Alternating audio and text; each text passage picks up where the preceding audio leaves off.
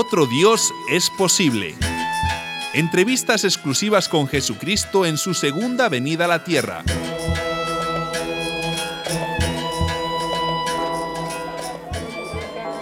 Retomamos nuestra transmisión a las afueras del templo de Santa. Eh, no, no, no. Mejor reservamos la identidad del lugar para evitar susceptibilidades. Eh, Jesucristo. Buenos días, Raquel. Eh, parece aún muy sorprendido por lo que vimos al interior de esta iglesia. Sí. Bueno, le diré que no es muy diferente a tantas otras. Todas están llenas de imágenes de santos. ¿Qué le parece todo esto? Idolatría. Idolatría. Adorar imágenes es idolatría. Bueno, los católicos dicen que no adoran, sino que veneran. Veneran. Sí. No conozco esa palabra, pero, pero es lo mismo.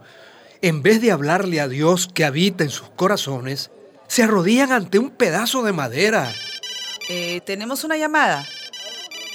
Sí, aló. Aló, aló, ¿me escucha? Sí. Soy Andrés Pérez Baltodano, estoy llamando desde Canadá. ¿Quiere opinar, señor Baltodano? Solo para decirle a Jesucristo que el problema no es con el verbo, con el verbo venerar, es con el sustantivo, Eh, ¿Cuál sustantivo? con el sustantivo ingreso que tiene la Iglesia Católica con el negocio de los santos. Don Andrés, eh, ¿podría explicarnos mejor? Bueno, por si no lo sabe Jesucristo, la fábrica de santos no se ha cerrado. La fábrica de santos. Bueno, en ese templo donde ustedes entraron, han visto santos antiguos, santos de otro siglo, ¿verdad? Sí, sí. Pero solamente, solamente en el pontificado de Juan Pablo II se fabricaron, bueno, quiero decir, se canonizaron, imagínense, 464 nuevos santos y santas. Eso es más que en los cinco siglos anteriores. ¿Y para qué hacen falta tantos?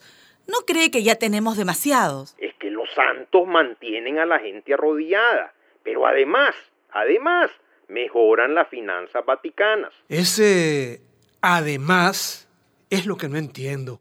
Mira Jesucristo, hacer un santo es un proceso complicado. ¿Ah, sí? Se necesitan testigos, tribunales, expertos, hay que demostrar milagro, hay que examinar el cadáver para ver si quedó incorrupto o saponificado.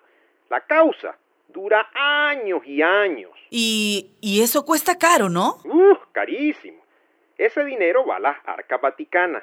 Fíjense en este detalle. De cada 100 santos y santas canonizados a lo largo de la historia, apenas 5, 5 fueron pobres. Solo cinco. La inmensa mayoría fueron príncipes, reyes, reinas, obispos, abadesas. Sus allegados pagaban una fortuna porque los hicieran santos. ¿Ah, sí? Bueno, pues, ahora la fábrica de santos está mucho más organizada.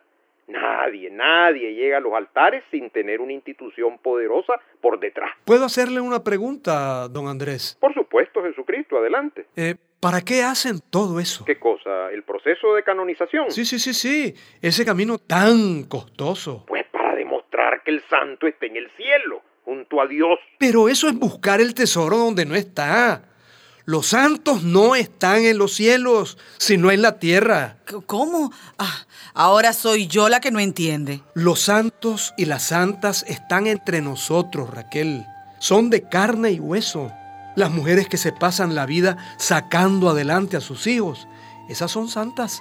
Los campesinos que trabajan en el surco desde que sale el sol, esos son santos. La gente buena que lucha por la justicia, que pone siempre a Dios y a sus hermanos por encima del dinero, esos, esos son los santos. Ay, Jesucristo, pues siempre nos dijeron que santos son los que murieron y desde el cielo hacen milagros. No, no, no, no, no.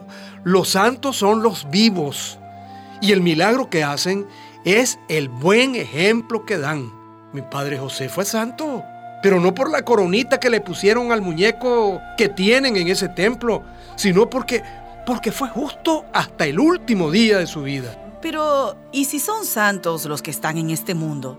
¿Cómo se llaman los otros? Los que ya están con Dios. Bueno, eso eso pregúntaselo a Dios. Gracias al amigo que nos llamó desde Canadá y gracias a tantos santos y santas que seguramente forman parte de la gran audiencia de emisoras latinas. Desde Jerusalén reportó Raquel Pérez.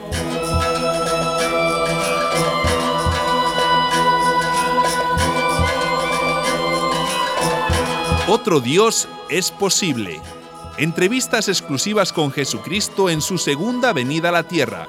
Una producción de María y José Ignacio López Vigil con el apoyo de Forum Sit y Christian Aid.